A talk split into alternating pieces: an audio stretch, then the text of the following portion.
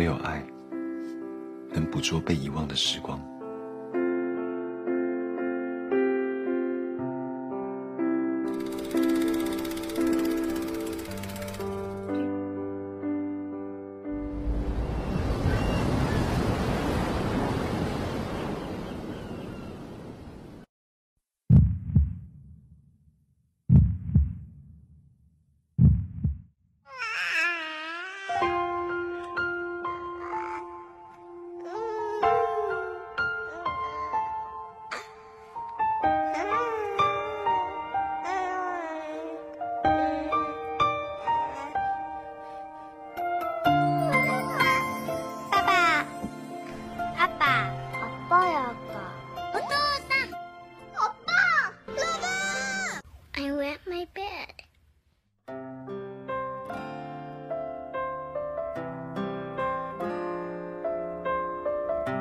他是赋予你生命的那个人，是视你如珍宝的人。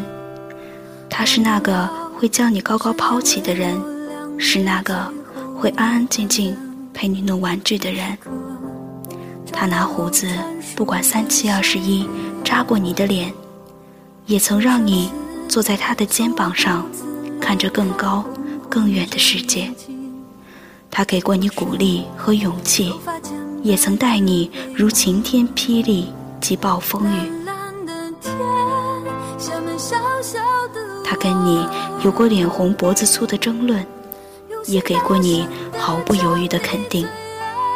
他费尽心力撑起过你的世界，他的背开始弯曲。他看着你成为他的骄傲。有一天，你突然发现，他开始变老。你不再需要他的坚强臂膀，你不再需要他的厚实手掌。你年幼时渴望他的怀抱，他年老时，你会不会是他的坚强依靠？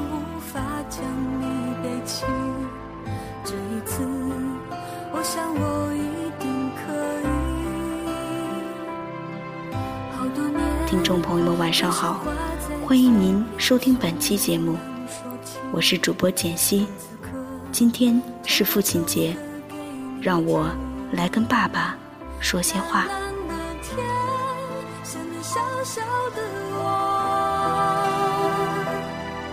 用心大声的唱你最爱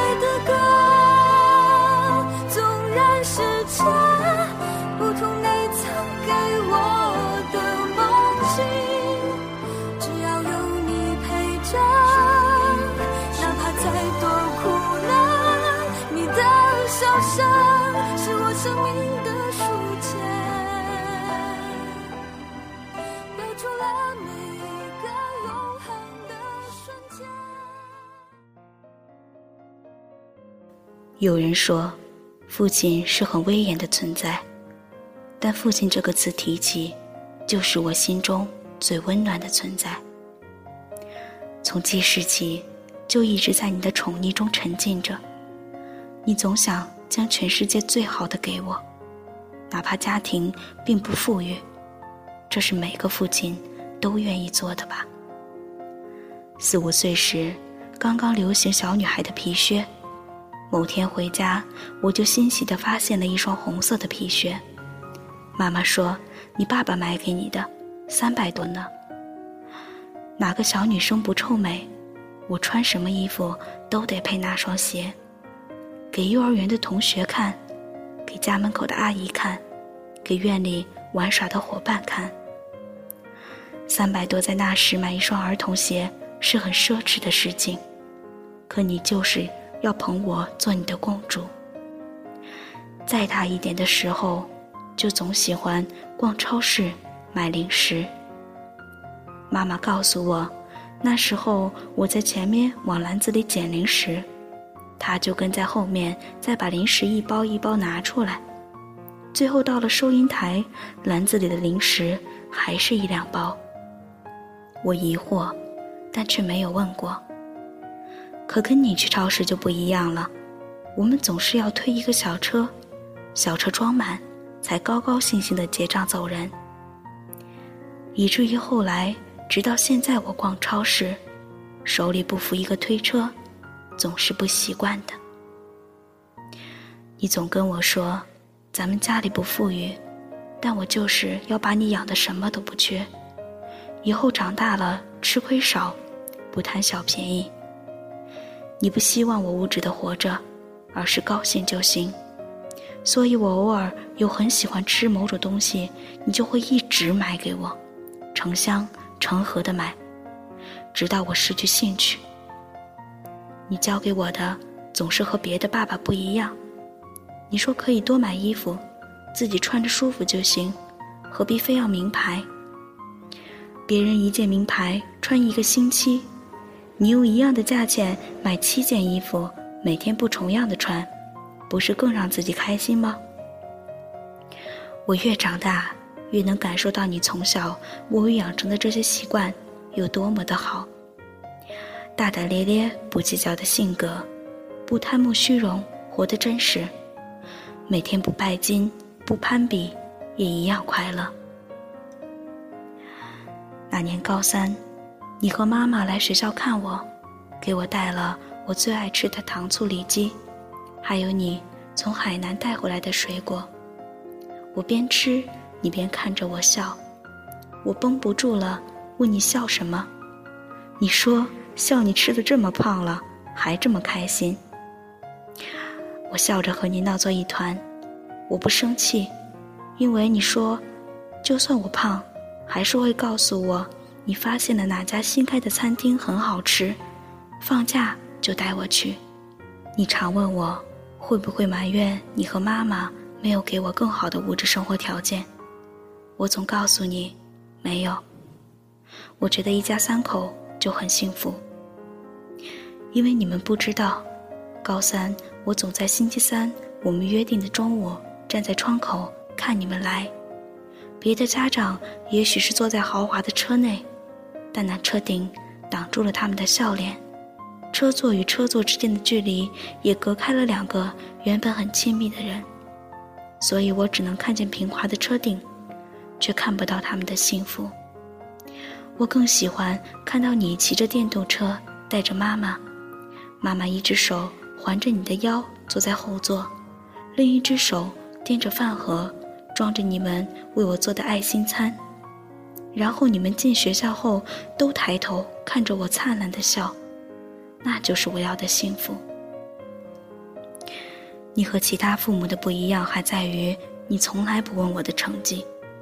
在所有父母以各种方式逼迫自己孩子学习时，只有你每次电话里或是回家后的第一句话是：“最近过得开心吗？”每每看到老师体罚学生的新闻，我总会想起你，因为教过我的班主任你都不认识。没给我开过家长会，甚至很少去学校接过我，以至于我上初二，别人问你，你还坚持说我上小学五年级。可我从来不怪你，因为我上学的学校你都去过。紧张的初三，语文老师为了提高成绩，就定出了用木头圆规打手的惩罚。我因为和年级第一差了三分。就被老师打了手心。冬天的寄宿制学校要自己用冷水洗碗，被打肿的手心碰着凉水，就像烫着了一样疼。我打电话跟妈妈抱怨，知道你的脾气，还特意交代妈妈不要告诉你。可你还是知道了。你怒气冲冲的要找老师理论，告诉他我学的好不好都是自己的事，可以教，但不能打。最后，老师跑到食堂跟我道歉，你才肯息事宁人。你是这样的爸爸，自己宠着的，别人也不许碰，总是蛮横的，让我无奈又温暖。去年暑假，看完演唱会回来的路上，在家门口的马路上，我出了车祸。我哭着打电话给你和妈妈，你们出来后，也许是司机态度恶劣，也许。是你见不得我流泪，你二话没说就快步走到了马路对面，一路上你根本没有看路，我跟在你后面，听着耳边传来的急刹车声，吓得失了心跳。我看见你手中举着一块板砖，就气势汹汹地折了回来。爸爸，去年你四十多岁，年近半百，却为了我拎起砖头要跟别人打架。有些爱，是愿意拼了性命去保护的吧。那时我才知道，我除了哭，什么都做不了。每次唱起筷子兄弟的父亲，我的眼泪都不听使唤的掉。总是向你索取，却不曾说谢谢你。直到长大以后，才懂得你不容易。每次离开，总是装作轻松的样子，微笑着说回去吧，转身，泪湿眼底。多想和从前一样，牵你温暖手掌，可是你不在我身旁。托清风捎去安康。时光，时光慢些吧，不要再让你变老了。我愿用我一生换你岁月长流。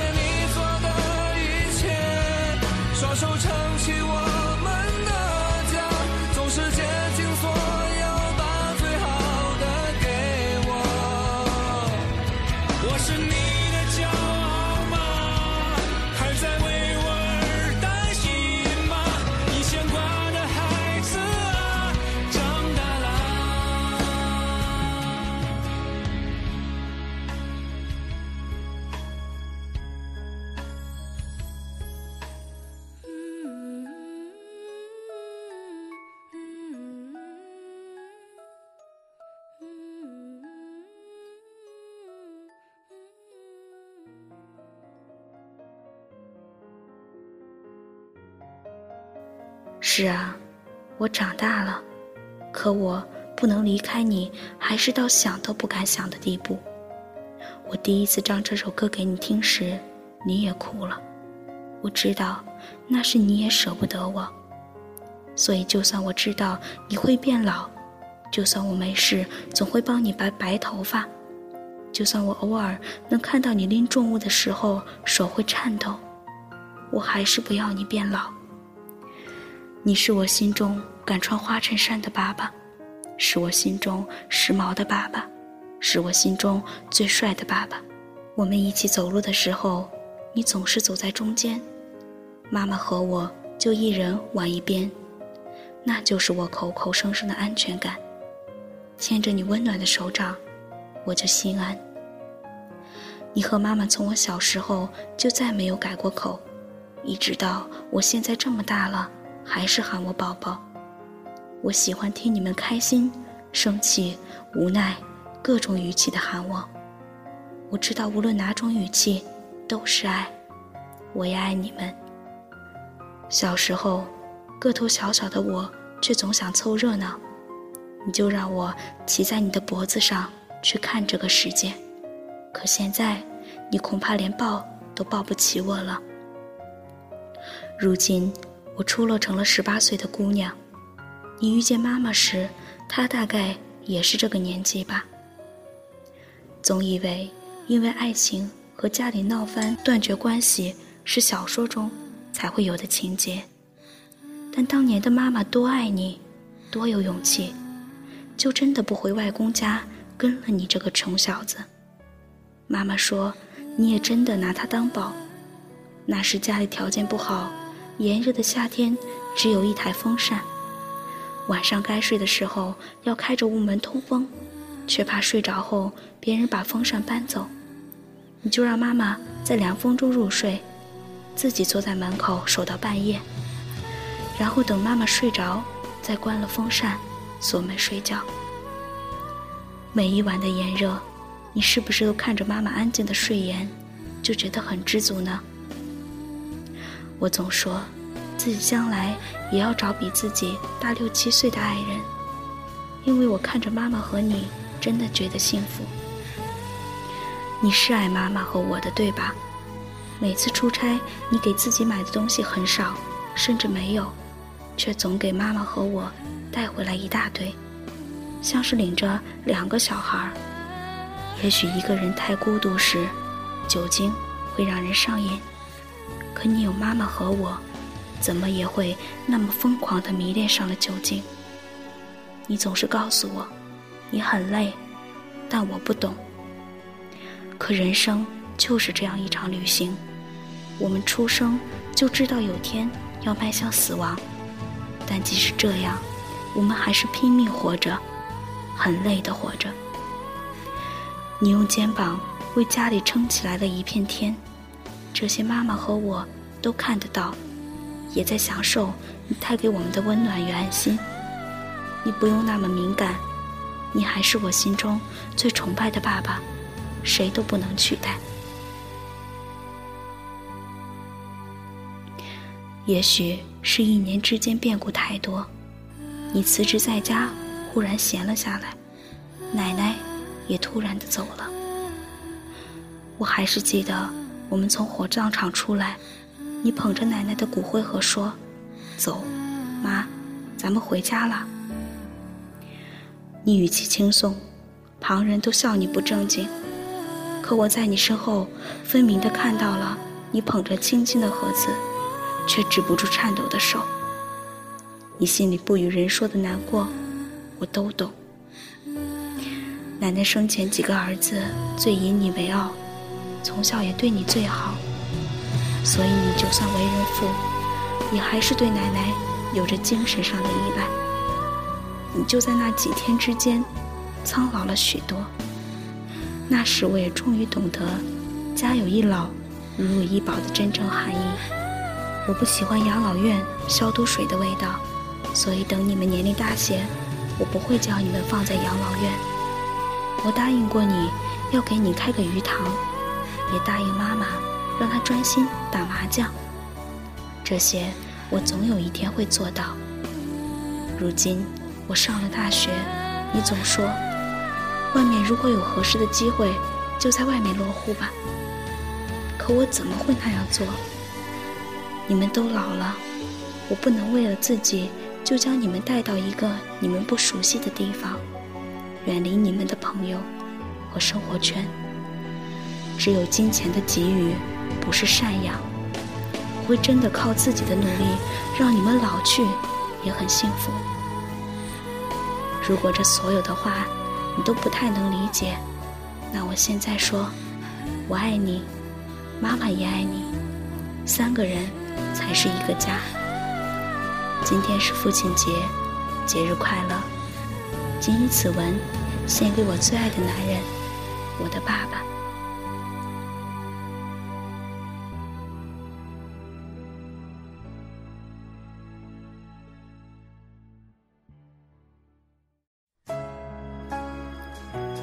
好了，本期节目就是这样。